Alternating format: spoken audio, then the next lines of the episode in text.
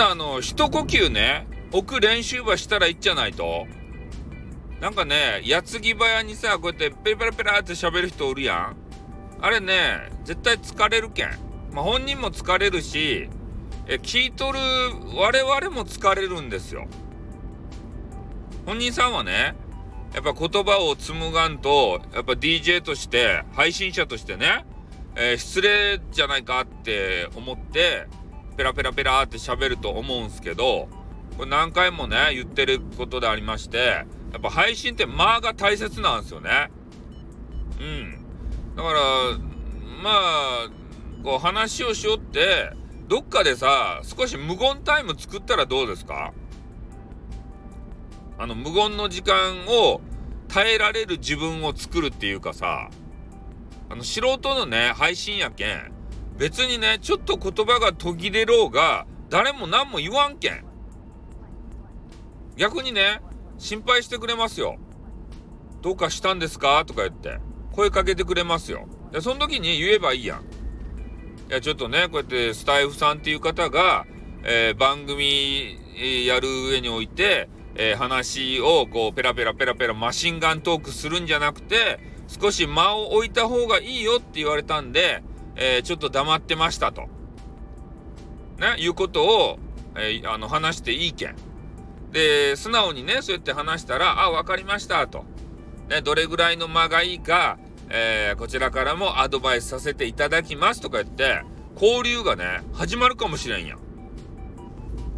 だけどね、えー、今度ね、配信を、まあ、ね、配信者の方で配信つなげるときは、ちょっとね、間を意識してさ、やってみたらどげんですか？ね、こう、そうしたらうまくいくと思いますよ。だけど次のね、言葉が出てこんけん、あのー、えー、っと、えー、あれは、うーん、とかね、えー、変な言葉を付け加えるよりは、無言の方がね、聞きやすいけん。人は。何回も何回もね、同じフレーズが出てきたら嫌になるんすよ。人間っていうのは。ね。なんか脳裏にね、それがこびりついていって不快になるんですね。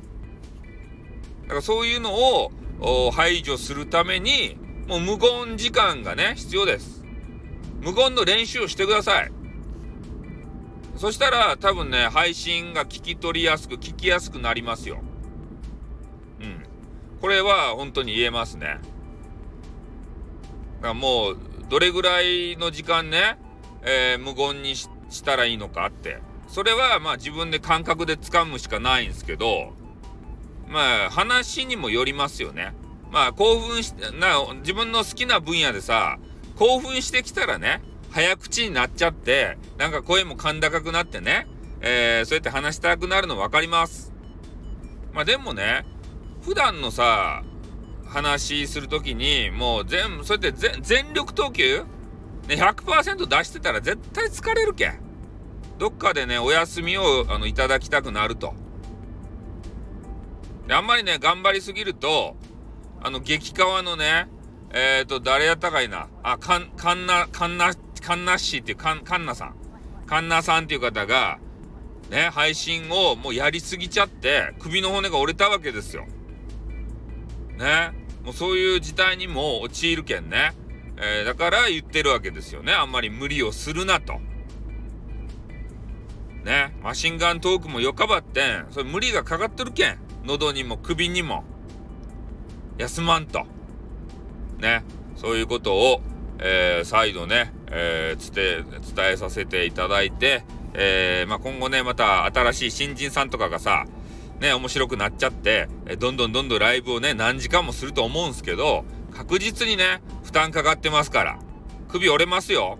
ね、気をつけてくださいね、本当に。ということでね、この辺で終わります。あーってー